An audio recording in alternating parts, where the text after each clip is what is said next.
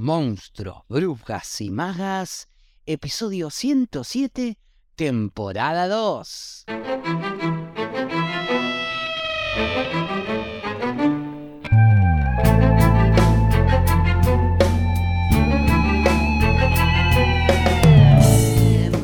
Y bienvenidos a un nuevo episodio de Monstruos, Brujas y Magas, un podcast producido por la Crespo Estudio, espacio multiplataforma que desarrolla actividades de formación, investigación, participación y encuentro vinculadas al teatro, el cine y la literatura.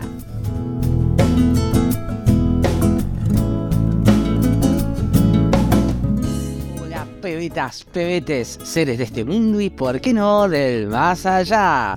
Buenos días, buenas tardes o buenas noches, dependiendo de cuándo me estés escuchando. Bienvenidas y bienvenidos al episodio 107 de esta temporada 2 de Monstruos, Brujas y Magas, el podcast sobre libros, arte y escritura, en donde les comparto reseñas, análisis, entrevistas, audiolibros y todo todo para quienes aman leer o, por qué no, escribir. Mi nombre es Facundo Rubinio, su anfitrión en este podcast y quien les desea un muy buen lunes aquí desde los estudios de Río de Janeiro, Brasil, grabando para todo el mundo en un episodio donde le voy a compartir uno de mis autores favoritos, Jorge Luis Borges. Sí, queridos y queridas oyentes, intuyo que queda medio snob decir que uno de mis autores favoritos es Borges, y más snob puede sonar quizás que comencé a leerlo a mis 11 años. Pero lo cierto es que uno lee lo que tiene a mano y yo durante mi adolescencia uno de los privilegios con los cuales conté era tener a mano la biblioteca de mis padres, la biblioteca familiar, que era, un pastiche eh, bastante singular de lo más típico en un matrimonio joven, pequeño burgués, donde había libros de medicina de papá, Vademecums, ¿no? algo así como la Biblia de la farmacología, Primul Nil Nocheres, Hipócrates, ¿no? Lo primero es no hacer daño. Después va a tener mucho que ver con mi eh, hipocondríaca eh, adicción a los fármacos, por ejemplo. Eh, después también está Jacques Cousteau, había, ese era otro de los libros que había, y la enciclopedia de los secretos del mar, que venían con eh, VHS, no sé si la tienen a esta. También había fascículos coleccionables de Carl Sagan que también incluían VHS sobre la maravilla del cosmos. Y otros videos también venían acompañando la edición de la revista muy interesante que prometían develar el enigma de las pirámides. Yo a mis 12 años era fanático de eh, los egipcios. La primera infancia era eh, dinosaurios y ya eh, después egipcios. Otros de los libros que había en la biblioteca eran los que comenzó a leer mamá a los 40. Usted puede sanar su vida, transforme su vida, usted puede adquirir una supermemoria, tus zonas sagradas, tus zonas erróneas, la novena revelación, amores tóxicos, seres tóxicos, en fin. Bueno, la saga tóxica. Otros, las selecciones del Reader Digest, esas me encantaban, con consejos como cómo escribir una carta entrañable o cómo hacerse amigo influir sobre las personas. Era fan de ese libro, al cual yo también eh, claramente leía sin éxito porque mi soledad por aquel entonces no aceptaba compañía y aparentemente la de mamá tampoco, a no ser la mía y la de mi pequeña hermana, Ayelen, que acababa de nacer. Recuerdo también los bestsellers eh, de Sidney Sheldon, Stephen King, Agatha Christie o El matar un ruiseñor de Harper Lee. Todos esos libros eh, hermosos. Avanzada mi adolescencia, adquirí el soberbio hábito de avergonzarme de las lecturas de mamá. Y no podía reconocer esa madre que, habiéndome inspirado el camino de la lectura, ahora se daban las lecturas de rápida digestión. ¿A dónde había quedado en su memoria los grandes relatos? entre qué cuentas a pagar, entre qué rutinas y triviales cotidianidades se habían agazapado las heroicas aventuras. Debajo de qué oscuros programas de chimento y sensacionalistas en noticiero. Qué nostalgias, qué angustias y miserias la habían arrinconado en ese placer apático del que busca ya no saber y olvidar lo aprendido. Pero ahí estaban aún, por más que ya siguiese por estas lecturas, ahí estaban Salinger, Chesterton, Stevenson, Poe, y por otro lado Flash o Viaje a de Charles Lucosis, Trópico de Cáncer y de Capricornio, Sexus, Nexus, Plexus, de Miller o, On the Road de Jack Kerouac. Y había algo de Bukowski, también El corazón es un cazador solitario de Carson McCullers, El amante de Marguerite Durá, que lo leímos en el club de lectura, está ahí por, por, algún lado, lo lee en uno de los episodios Malina Ratner, ese también que después está la película, El nombre de la rosa, de Humberto Eco. Y había alguna edición barata con cuentos de Carver, también había poesía de Whitman, de Beckett, de Neruda, Machado, Hernández, Pizarnik, Stormy, Las flores del, mal de Baudelaire y Los poetas malditos de Paul Verlaine, donde homenajea a algunos que no, que no estaban en casa, como Mallarmé o Rimbaud. Y estaban también los otros malditos, los, los nacionales, eh, Cortázar, Sábato, Pioy Casares. Aún recuerdo, esto lo voy a compartir ahora en términos de confesión, aún recuerdo que intenté traducir al italiano y sin suerte eh, nuestro viaje de Bioy Casares, junto a la ayuda de un diccionario español, inglés, italiano. Iba yo por mi cuenta leyendo, aún recuerdo un pequeño fragmento que dice, que decía más o menos así, gradevole sorpresa scapirono nell'affollamento la faccia di Paco Barbieri. Io saccio, eh Paco, Paco, e Paco non risponde. Entonces io mi sento alienato, di pensiero lobrego, triste, e io non sapo che può piacere. Yo no sé si lo habré traducido bien, no sé si lo estaré pronunciando bien, si hay alguien que hable el italiano por ahí, dígame, che, ¿qué, ¿qué, invento hiciste? Eh, otro que había era Leopoldo Marechal y el Adán Buenos Aires. Ah, no, ese ese me lo regaló Marie, mi querida noviecita María, algunos años mayor eh, que yo, a mis 17, cuando se enteró de que me iba a vivir a Buenos Aires. La Dan Buenos Aires de Leopoldo Marechal, una lectura hermosa. Después de esa le, leí otros también de, Marechal, que ahora no me viene a la memoria. Y en el desván estaba la colección completa de Séptimo Arte de Papá, ¿no? que era testimonio de su aspiración postergada de ser director de cine. Y ahí estaban el gabinete del doctor Caligari, ¿no? Una revistita donde se veía también el planeta de los simios o el nacimiento de una nación de Lynch.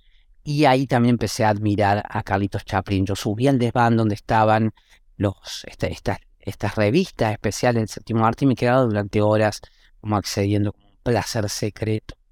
Y había algunos rusos, estaban en el Lorita de Nabokov, también en la biblioteca, La guerra y la paz de Tolstoy, El capital de Marx, apenas las primeras hojas daban cuenta de haber sido leídas en algún momento. Yo también lo intenté en algún momento y con suerte voy a haber llegado a un 30% del capital. Estaba el archipiélago de Ululak de Alexander Solzhenitsyn, Doctor Zhivago de Pasternak, Dostoyevsky, claro que sí, infaltable, Amor, Amor, Robert Duart, porque están ahí a la par, Dostoyevsky y Robert Duart, y sí, también ficciones y el Alep, el cual está incluido el cuento que da nombre al libro y que luego de toda esta introducción les voy a leer hoy. En clave de resumen voy a decir que este cuento, El Alep, es una de las obras más conocidas de Borges, en donde va a relatar el descubrimiento de un escritor llamado Carlos Argentino Daneri, que quiere mostrarle a su amigo el narrador un objeto único, fantástico, llamado el Alep, el cual se encuentra en un lugar cotidiano entre los escalones del sótano eh, de una casa de un amigo del narrador. Y este procedimiento es típico del género fantástico, ¿no? La idea de portal que se abre o que encuentra dos dimensiones. Si quieren saber más sobre el género fantástico, encuentran un episodio dedicado exclusivamente a los procedimientos más habituales de, del género en un episodio que les voy a dejar en los links del programa. Pero Borges, a diferencia, o no a diferencia, tomando este procedimiento, magistralmente le va a dar un giro a esa bidimensión que, encuentra dos portales, para a través de la irrupción del elemento fantástico de la LEP, trascender el argumento y la fábula para reflexionar y ahondar en la ampliación de la percepción sobre qué es lo real, qué es el tiempo, cómo se construye la memoria. Y así el Alep va a ser un punto en el espacio donde se pueden ver todos los lugares del mundo y todos los acontecimientos simultáneamente, lo cual configura una suerte de eternidad y en donde la ley podría simbolizar ¿no? la idea de una visión total y completa de un universo y la vida como una suma de experiencias y perspectivas individuales que son siempre inaprehensibles y la realidad, la realidad, entre comillas, una quimera más. O sea que, en principio, lo que vamos a asistir es a la narración de lo fantástico que hace este narrador que visita la LEP al describir la experiencia, más que a los acontecimientos en sí. ¿No? Ah, recuerdo, por ejemplo, un libro, El hombre ilustrado de Ray Bradbury, donde también aparece lo fantástico en un tatuaje que se van moviendo, que tiene un nombre, y los tatuajes van contando historias. El, narrador va viendo esas historias en el cuerpo tatuado y los distintos cuentos van, em, van siendo estos tatuajes que están en la piel. Pero acá lo que va a hacer Borges, a diferencia de esto de Ray Bradbury, que me parece interesante, es describir la experiencia. Es decir, como si la experiencia de lo percibido en la vida fuese más interesante, digo yo, que la vida en sí, con sus trivialidades, banalidades, etc. Como si la vida fuese más interesante de ser vivida como hecho estético y poético que como acto en sí. ¿Me explico? Y en eso precisamente pensaba hace unos días cuando recordaba una frase del Deutsch Requiem, también eh, que está incluida en el Alep, en donde el protagonista dice, morir por una religión es más simple que vivirla con plenitud. Batallar en Éfeso contra las fieras es menos duro, miles de mártires oscuros lo hicieron, que ser Pablo, siervo de Jesucristo. Un acto es menos que todas las horas de un hombre. La batalla y la gloria son facilidades. Más ardua que la empresa de Napoleón fue la de Raskolnikov, protagonista ¿no? de Crimen y Castigo de Dostoyevsky.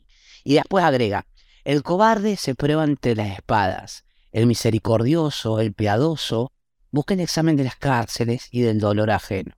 Y yo pensaba, ¿qué podría saber Borges de cárceles? Bueno, es un artista, es un poeta, me contesté.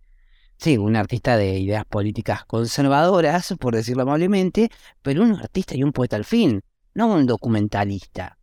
De hecho, uno de sus juegos preferidos es trastocar lo documental, valiéndose de lo testimonial o de los procedimientos técnicos inherentes a la crónica y al ensayo, de una manera lúdica y hasta juguetona. O sea, no necesita saber eh, solo necesita imaginar. Por eso, a propósito de esto, Platón repudiaba a los artistas y buscaba echarlos, ¿no? Proponía expulsarlos de la República Perfecta, más precisamente a los actores, porque eran los farsantes de lo real concreto. Imitadores que no solo reflejaban lo real, sino que lo alteraban. Y al alterarlo, alteraban la verdad. Pero claro, para Borges, al igual que para el Bernardo Suárez del libro El desasosiego de Pessoa, vivir la verdad es otra cosa es algo más parecido, como decía, a la experiencia poética, sensible y del pensamiento, y no a la trivial desventura fútil de los acontecimientos rutinarios, más o menos naturales, que pueden ocurrirle a un ser a lo largo de una vida. Por eso es tan aburrido cuando las parejas, digo yo, ¿no? Algunas parejas se divertirán muchísimo haciendo esto. Eh, cuando las parejas, después de estar un tiempo, se cuentan cómo te fue en el día nada más aburrido para mí, digo, eh, insisto, que contarle al otro cómo te fue en el día en términos de acontecimiento. Lo interesante de compartir es qué sintió uno a partir de los hechos. Porque digo, si sos alguien que trabaja de 9 a tal hora y eso lo haces regularmente durante 20 años, ¿qué le vas a contar a tu pareja? tenés que contarle lo que sentís, lo que, lo que te pasa cada día, porque tu rutina va a ser la misma, pero lo que atravesás y sentís va a ser siempre distinto. Entonces, por eso hablo de esta posibilidad de experimentar la vida a través de, de, lo poético, de la sensibilidad poética, de la imaginación. La esperanza es siempre la realización poética a la cual se llega a través del pensamiento y la imaginación. Por eso pienso Asterión, ¿no? este protagonista de, otro de los cuentos de Borges, busca su muerte para salir del tedio de su laberinto.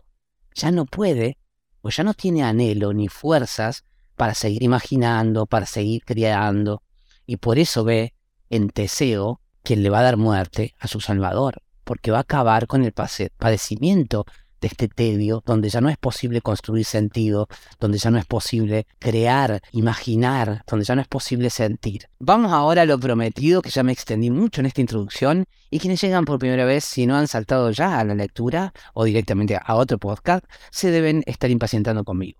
Así que, comienzo entonces con la lectura de El Aleph de Jorge Luis Borges, que dice más o menos así.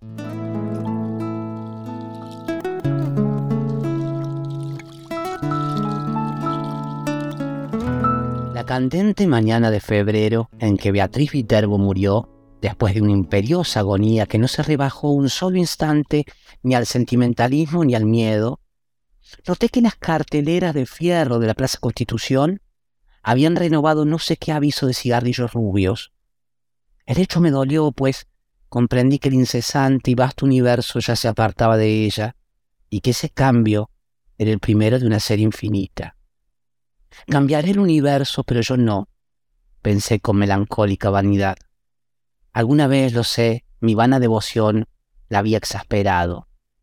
Muerta, yo podía consagrarme su memoria, sin esperanza, pero también sin humillación. Consideré que el 30 de abril era su cumpleaños. Visitar ese día la casa de la calle Garay para saludar a su padre y a Carlos Argentino Daneri, su primo hermano, era un acto cortés, irreprochable, tal vez ineludible. De nuevo aguardaría en el crepúsculo de la albarrotada salita, de nuevo estudiaría las circunstancias de sus muchos retratos. Beatriz Viterbo de perfil, en colores, Beatriz con antifaz, en los carnavales de 1921, la primera comunión de Beatriz, Beatriz el día de su boda con Roberto Alessandri, Beatriz poco después del divorcio en un almuerzo del club hípico, Beatriz en Quilmes con Delia San Marco Porcel y Carlos Argentino, Beatriz con el pequinés que le regaló Villegas a Edo, Beatriz de frente y de tres cuartos sonriendo, la mano en el mentón, no estaría obligado, como otras veces, a justificar mi presencia con módicas ofrendas de libros, libros cuyas páginas finalmente aprendí a cortar para no comprobar meses después que estaban intactos. Beatriz Viterbo murió en 1929. Desde entonces, no dejé pasar un 30 de abril sin volver a su casa. Yo solía llegar a las siete y cuarto y quedarme unos 25 minutos cada año. Apareció un poco más tarde y me quedaba un rato más. En 1933, una lluvia torrencial me favoreció. Tuvieron que invitarme a comer. No desperdicié, como es natural, ese buen precedente. En 1934 aparecí ya dada las ocho con un alfajor santafesino. Con toda naturalidad me quedé a comer. Así, en aniversarios melancólicos y vanamente eróticos, recibí las graduales confidencias de Carlos Argentino Daneri. Beatriz era alta, frágil, muy ligeramente inclinada. Había en su andar, si el oximorón es tolerable, una como graciosa torpeza, un principio de éxtasis. Carlos Argentino es rosado, considerable, canoso, de rasgos finos. Ejerce no sé qué cargo subalterno en una biblioteca ilegible de los arrabales del sur. Es autoritario, pero también es ineficaz, Aprovechaba hasta hace muy poco la noche y las fiestas para no salir de su casa. A dos generaciones de distancia, la es italiana y la copiosa gesticulación italiana sobreviven en él. Su actividad mental es continua, apasionada, versátil y del todo insignificante. Abunda en inservibles analogías y en ociosos escrúpulos. Tiene, como Beatriz, grandes y afiladas manos hermosas. Durante algunos meses padeció la obsesión de Paul Ford, menos por sus baladas que por la idea de una gloria intachable. Es el príncipe de los poetas de Francia, repetía con fatuidad. En vano te revolverás contra él, no lo alcanzará, no, la más inficionada de tus saetas. El 30 de abril de 1941 me permití agregar al alfajor una botella de coñac del país. Carlos Argentino lo probó, lo juzgó interesante y emprendió al cabo de unas copas una vindicación del hombre moderno. Lo evoco, dijo con una animación algo inexplicable, en su gabinete de estudio, como si dijéramos en la torre albarrana de una ciudad, provisto de teléfonos, de telégrafos, de fonógrafos, de aparatos de radiotelefonía, de cinematógrafos, de linternas mágicas, de glosarios, de horarios, de prontuarios, de boletines.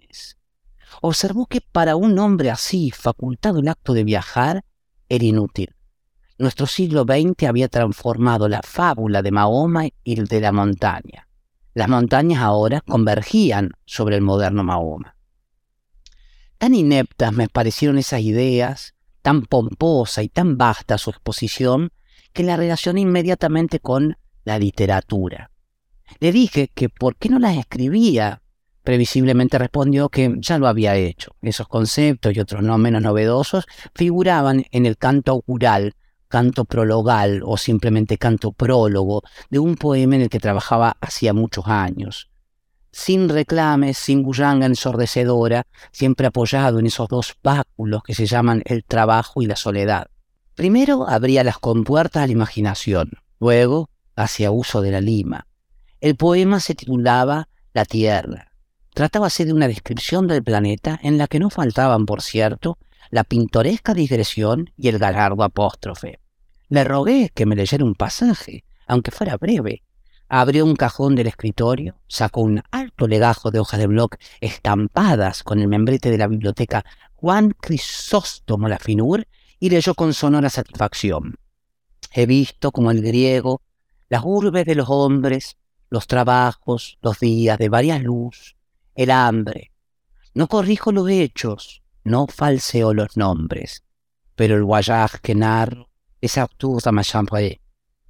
Estrofa a todas luces interesantes, dictaminó.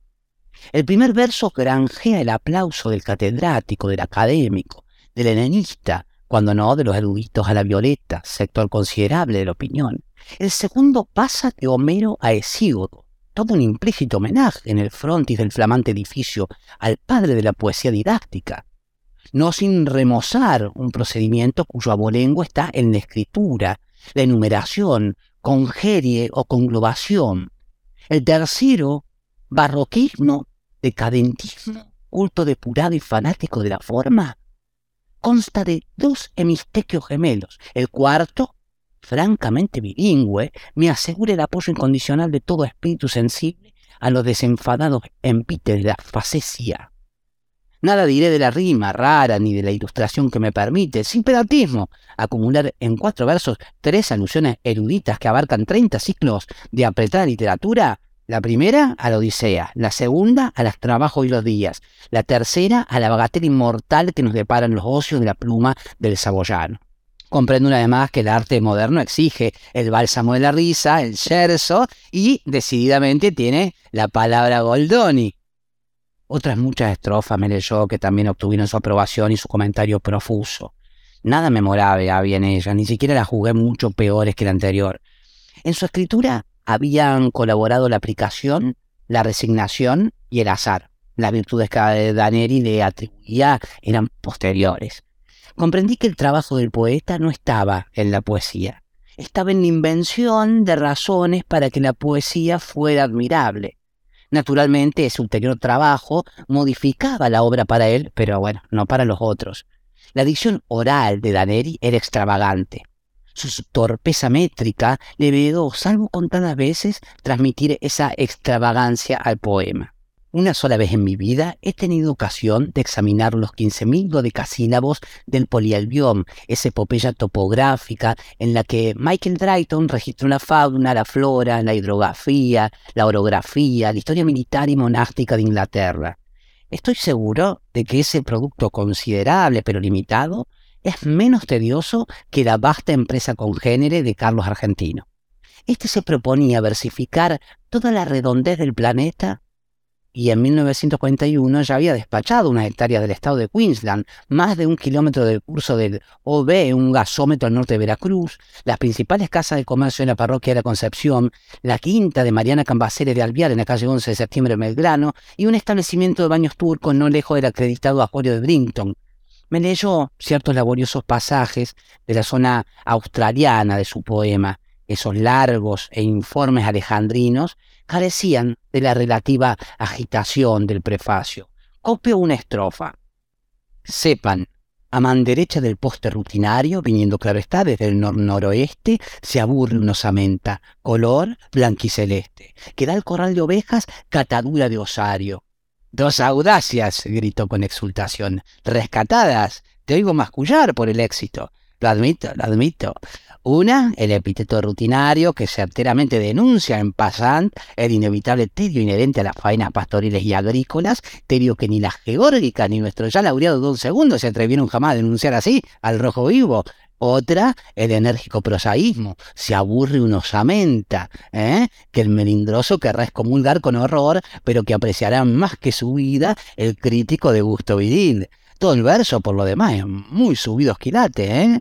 El segundo, Emquistequio, entabla animadísima charla con el lector. Se adelanta a su viva curiosidad, le pone una pregunta en la boca y la satisface al instante.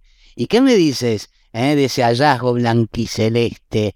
El pintoresco neologismo sugiere el cielo, que es un factor importantísimo del paisaje australiano. Sin esa evocación resultarían demasiado sombrías las tintas del boceto y el lector se vería compelido a cerrar el volumen, herida en lo más íntimo del alma de incurable y negra melancolía. Hacia la medianoche me despedí. Dos domingos después, Daneri me llamó por teléfono. Entiendo que por primera vez en la vida me propuso que nos reuniéramos a las cuatro para tomar juntos la leche en el contiguo salón bar que el progresismo es un inu y es un gris, los propietarios de mi casa, recordarás, inaugura en la esquina, confitería que te importará conocer. Acepté con más resignación que con entusiasmo. No fue difícil encontrar mesa. El salón bar, inexorablemente moderno, era apenas un poco menos atroz que mis previsiones. En las mesas vecinas, el excitado público mencionaba las sumas invertidas sin regatear por su nino y por su ungri. Carlos Argentino fingió asombrarse de no sé qué primores de la instalación de la luz, que sin duda ya conocía, y me dijo con cierta severidad, Mal de tu grado habrás de reconocer que este local se parangona con los más encopetados de flores. Me releyó después cuatro o cinco páginas del poema. Las había corregido según un depravado principio de ostentación verbal, donde antes escribió a su lado, ahora abundaba en azulino, azulenco y hasta azulillo. La palabra lechoso no era bastante fea para él. En la impetuosa descripción de un lavadero de lanas prefería lactario, lacticinoso, lactescente, lechal. Denostó con amargura a los críticos. Luego, más benigno, los equiparó a esas personas que no disponen de metales preciosos ni tampoco de prensa de vapor, laminadores y ácidos sulfúricos para la acuñación de tesoro, pero que pueden indicar a los otros el sitio de un tesoro. Acto continuo, censuró la prologomanía, de la que ya hizo mofa en la donosa prefacio del Quijote, el príncipe de los ingenios. Admitió, sin embargo, que en la portada de la nueva obra convenía el prólogo vistoso, el espaldarazo firmado por el plumífero de garra de fuste. Agregó que pensaba publicar los cantos iniciales de su poema. Comprendí entonces la singular invitación telefónica. El hombre iba a pedirme que prologara su pedantesco fárrago. Mi temor resultó infundado. Carlos Argentino observó con admiración rencorosa que no creía errar en el epíteto al calificar de sólido el prestigio logrado en todos los círculos por Álvaro Melián Lafinur, hombre de letras que si yo me empeñaba prologaría con embelezo el poema. Para evitar el más imperdonable de los fracasos, yo tenía que hacerme portavoz de dos méritos inconclusos la perfección formal y el rigor científico. ¿Por qué ese dilatado jardín de tropos, de figuras, de galanuras no tolera un solo detalle que no confirme la severa verdad? Agregó que Beatriz siempre se había distraído con Álvaro. Asentí, profusamente asentí. Aclaré, para mayor verosimilitud, que no hablaría el lunes con Álvaro, sino el jueves, en la pequeña cena que suele coronar toda reunión del club de escritores no hay tales escenas, pero es irrefutable que las reuniones tienen lugar los jueves, hecho que Carlos Argentino Daneri podía comprobar en los diarios y que dotaba de cierta realidad a la frase. Dije, entre adivinatorio y sagaz, que antes de abordar el tema del prólogo, describiría el curioso plan de la obra. Bien, nos despedimos. Al doblar por Bernardo de Irigoyen, encaré con toda imparcialidad los porvenires que me quedaban. A. Hablar con Álvaro y decirle que el primo hermano, aquel de Beatriz, ese eufemismo explicativo me permitiría nombrarla, había elaborado un poema que parecía dilatar hasta lo infinito las posibilidades de la cacofonía y del caos. B. No hablar con Árvalo. Preví lúcidamente que mi decidio optaría por B. A partir del viernes, a primera hora, empezó a inquietarme el teléfono. Me indignaba que ese instrumento que algún día produjo la irrecuperable voz de Beatriz pudiera rebajarse al receptáculo de las inútiles y quizás coléricas quejas desengañado Carlos Argentino Daneri. Felizmente nada ocurrió, salvo el rencor inevitable que me inspiró aquel hombre que me había impuesto una delicada gestión y luego me olvidaba. El teléfono perdió sus terrores, pero a fines de octubre, Carlos Argentino me habló. Estaba agitadísimo. No identifiqué su voz al principio. Con tristeza y con ira balbució que eso ya ilimitado su nini zungri, so pretexto de ampliar su desaforada confitería, iban a demoler su casa. La casa de mis padres, mi casa, la vieja casa inveterada de la calle Garay, repitió quizás olvidando su pesar en la melodía. No me resultó muy difícil compartir su congoja. Ya cumplido los cuarenta años, todo cambio es un símbolo detestable del pasaje del tiempo. Además, se trataba de una casa que para mí aludía infinitamente a Beatriz. Quise aclarar ese delicadísimo rasgo. Mi interlocutor no me oyó dijo que si Zunino y Zungri persistían en ese propósito absurdo, el doctor Zun y su abogado los demandaría ipso facto por daños y perjuicios y los obligaría a abonar cien mil nacionales. El nombre de Zuni me impresionó. Su bufete, en Casero y Tacuarí, es de una seriedad proverbial. Interrogué si éste se había encargado ya del asunto. Danelli dijo que le hablaría esa misma tarde, vaciló y con esa voz llana impersonal a que solemos recurrir para confiar algo muy íntimo, dijo que para terminar el poema era indispensable la casa, pues en un ángulo del sótano había una Alep. Aclaró que una Alep es uno de los puntos del espacio que contienen todos los puntos. Está en el sótano del comedor, explicó aligerada su dicción por la angustia. Es mío, es mío, yo lo descubrí en la niñez, antes de la edad escolar. La escalera del sótano es empinada. Mis tíos me tenían prohibido el descenso, pero alguien dijo que había un mundo en el sótano. Se refería, lo supe después, a un baúl, pero yo entendí que había un mundo. Bajé secretamente, rodé por la escalera vedada, caí. Al abrir los ojos vi el Alep. El Alep, repetí. Sí, el lugar donde están, sin confundirse, todos los lugares del orbe, visto desde todos los ángulos. El niño no podía comprender que le fuera deparado ese privilegio para que el hombre burilara el poema. No me despojarán su niño y Zungri, no, no y mil veces no. Código en mano, el doctor Zuni probará que es inajenable mi Aleph. Traté de razonar, pero ¿no es muy oscuro el sótano? La verdad no penetra en un entendimiento rebelde. Si todos los lugares de la tierra están en el Aleph, Allí estarán todas las luminarias, todas las lámparas, todos los veneros de luz. Iré a verlo inmediatamente. Corté antes de que pudiera emitir una prohibición. Basta el conocimiento de un hecho para percibir en el acto una serie de rasgos confirmatorios, antes insospechados. Me asombró no haber comprendido hasta ese momento que Carlos Argentino era un loco. Todo eso es viterbo, por lo demás Beatriz, yo mismo suelo repetirlo, era una mujer, una niña de una clarividencia, casi implacable, pero había en ella negligencias, distracciones, desdenes, verdaderas crueldades que tal vez reclamaban una explicación patológica. La locura de Carlos Argentino me colmó de maligna felicidad. Íntimamente siempre nos habíamos detestado. En la calle Garay, la sirvienta me dijo que tuviera la bondad de esperar. El niño estaba como siempre en el sótano, revelando fotografías. Junto al jarrón sin una flor, en el piano inútil sonreía, más intemporal que anacrónico, el gran retrato de Beatriz, en torpes colores. No podía vernos nadie. En una desesperación de ternura me aproximé al retrato y le dije, Beatriz, Beatriz, Selena, Beatriz, Selena Viter, Beatriz querida, Beatriz perdida para siempre. Soy yo, soy Borges. Carlos entró poco después. Habló con sequedad, comprendí que no era capaz de otro pensamiento que de la perdición del Aleph. Una copita del pseudo coñac, ordenó, y te zampuzarás en el sótano. Ya sabes, el decúbito dorsal es indispensable. También lo son la oscuridad, la inmovilidad, cierta acomodación ocular.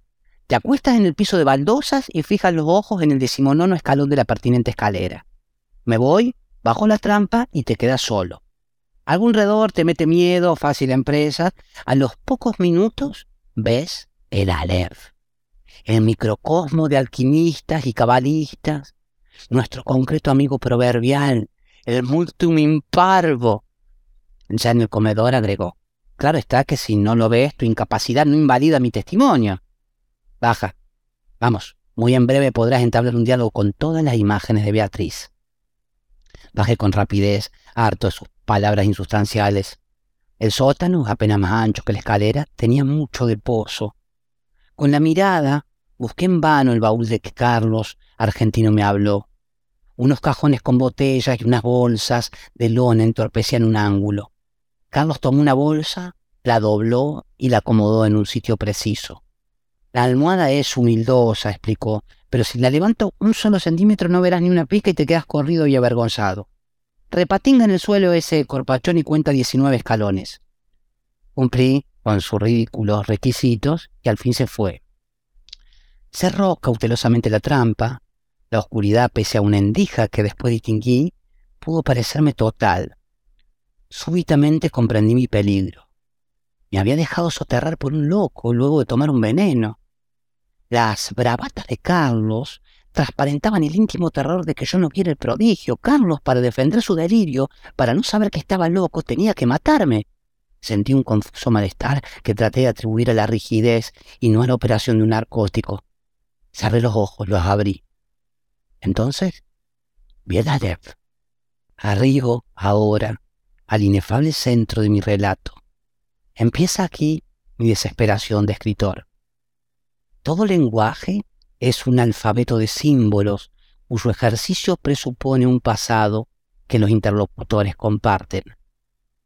¿Cómo transmitir a los otros el infinito, Aleph, que mi temerosa memoria apenas abarca?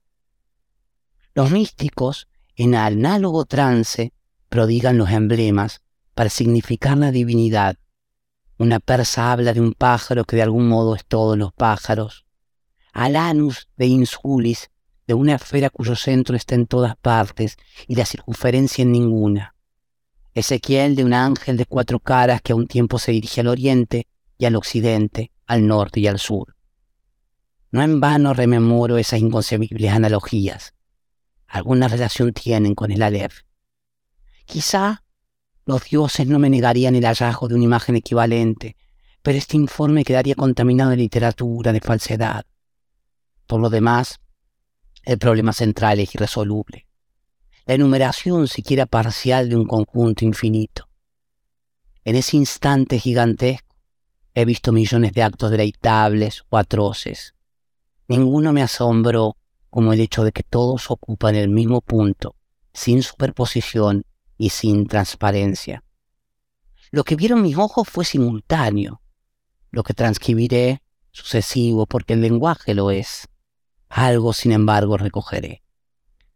En la parte inferior del escalón, hacia la derecha, vi una pequeña esfera tornasolada de casi intolerable fulgor. Al principio la creí giratoria. Luego comprendí que ese movimiento era una ilusión producida por los vertiginosos espectáculos que encerraba. El diámetro de la LEP sería de dos o tres centímetros, pero el espacio cósmico que estaba allí sin disminución de tamaño. Cada cosa, la luna del espejo, digamos, era infinitas cosas, porque yo claramente la veía desde todos los puntos del universo. Vi el populoso mar, vi el alba y la tarde, vi las muchedumbres de América, vi una plateada telaraña en el centro de una negra pirámide, vi un laberinto roto, era Londres. Vi interminables ojos inmediatos escrutándose en mí como en un espejo.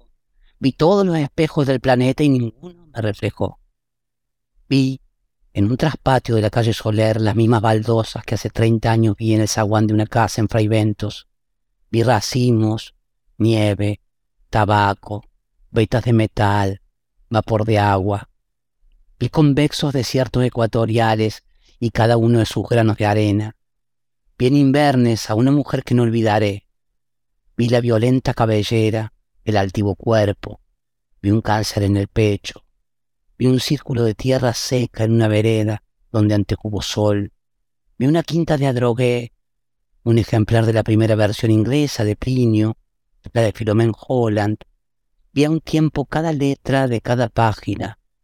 De chico yo solía maravillarme de que las letras de un volumen cerrado no se mezclaran y perdieran en el decurso de la noche. Vi la noche y el día contemporáneo. Vi un poniente en Querétaro que parecía reflejar el color de una rosa en Bengala. Vi mi dormitorio sin nadie. Vi un gabinete de alcamar, un globo terráqueo entre dos espejos que lo multiplicaban sin fin. Vi caballos de crina remolinada en una playa del mar Caspio en el alba. Vi la delicada osatura de una mano. Vi a los sobrevivientes de una batalla enviando tarjetas postales. Vi en un escaparate de Mirzapur una baraja española, Vi las sombras oblicuas de unos helechos en el suelo de un invernáculo. Vi tigres, émbolos, bisontes, marejadas y ejércitos. Vi todas las hormigas que hay en la tierra. Vi un astrolabio persa. Vi en un cajón del escritorio y la letra me hizo temblar. Cartas obscenas, increíbles, precisas, que Beatriz había dirigido a Carlos Argentino. Vi un adorado monumento en la chacarita. Vi la reliquia atroz de lo que deliciosamente había sido Beatriz Viterbo. Vi la circulación de mi oscura sangre. Vi el engranaje del amor y la modificación de la muerte.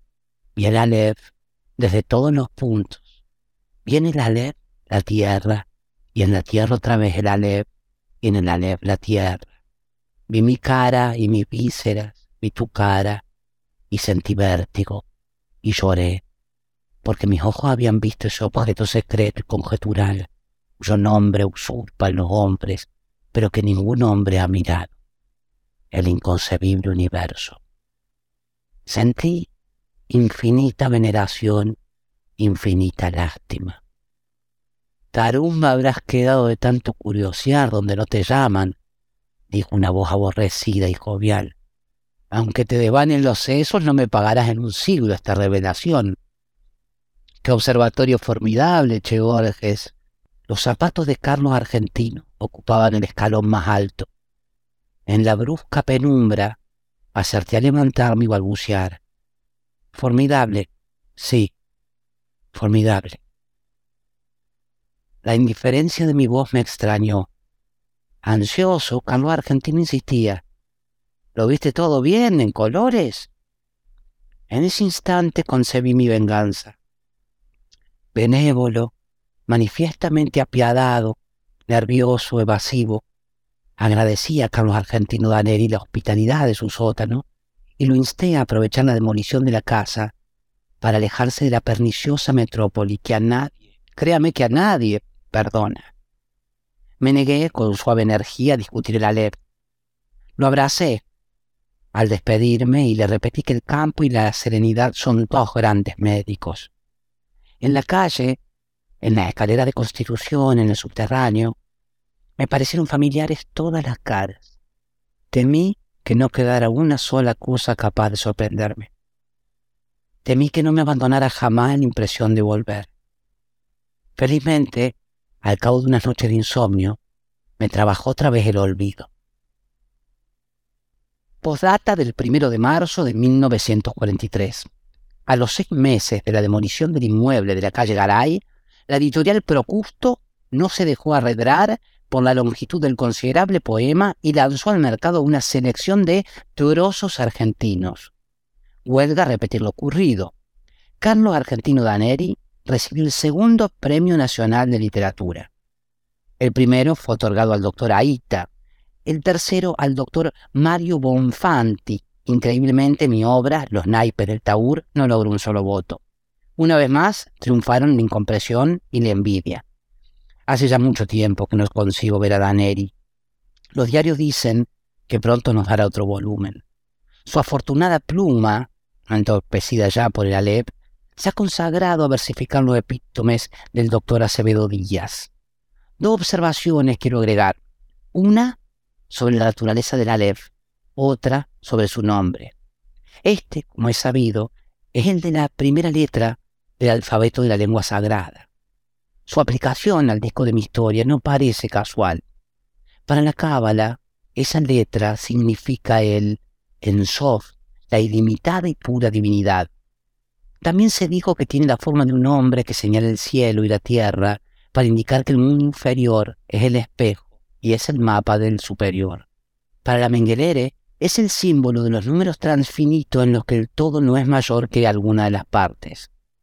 Yo querría saber, ¿eligió Carlos Argentino ese nombre o lo leyó aplicado a otro punto donde corrigen todos los puntos en alguno de los textos innumerables que la LEP de su casa le reveló? Por increíble que parezca, yo creo que hay, o que hubo otro Aleph. Yo creo que el Aleph de la calle Garay era un falso Aleph. Doy mis razones. Hacia 1867, el capitán Burton ejerció en el Brasil el cargo de cónsul británico. En julio de 1942, Pedro Enríquez Urrenia descubrió en una biblioteca de Santos un manuscrito suyo que versaba sobre el espejo que atribuye el Oriente a Iskandar su al-Karnaín o a Alejandro Bicorne de Macedonia. En su cristal se reflejaba el universo entero. Burton menciona otros artificios congéneres. La séptuple copa de Kair Khosru, el espejo que Tariq Ben encontró en una torre, en una noche, 272, el espejo que Luciano de Sarmosata pudo examinar en la luna, historia verdadera 1.26, la lanza especular que el primer libro de Saltiricón de Capella atribuye a Júpiter, el espejo universal de Merlín, redondo y hueco y semejante a un mundo de vidrio, de Fairy Queenie 3.2.19, y añade estas curiosas palabras. Pero los anteriores, además del defecto de no existir, son meros instrumentos de óptica. Los fieles que concurren a la mezquita de Amr, en el Cairo, saben muy bien que el universo está en el interior de una de las columnas de piedra que rodean el patio central. Nadie, claro está, puede verlo, pero quienes acercan el oído a la superficie declaran percibir al poco tiempo su atareado rumor. La mezquita data del siglo VII. Las columnas proceden de otros templos de religiones anteislámicas, pues como ha escrito Aben Khaldun, en las repúblicas fundadas por nómades es indispensable el concurso de forasteros para todo lo que sea albañilería. ¿Existe ese Aleph en lo íntimo de una piedra? Lo he visto cuando vi todas las cosas y lo he olvidado. Nuestra mente es porosa para el olvido. Yo mismo estoy falseando y perdiendo bajo la trágica erosión de los años los rasgos de Beatriz.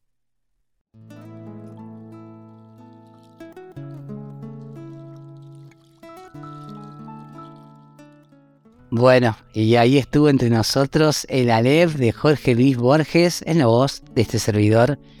La verdad, me dan ganas de leerles todos los cuentos de Borges y quizás lo iré haciendo. Ya hay algunos que pueden encontrar en el podcast, como por ejemplo Los Teólogos el Inmortal y la Biblioteca de Babel los encuentran en el podcast, se los dejo en las notas del episodio.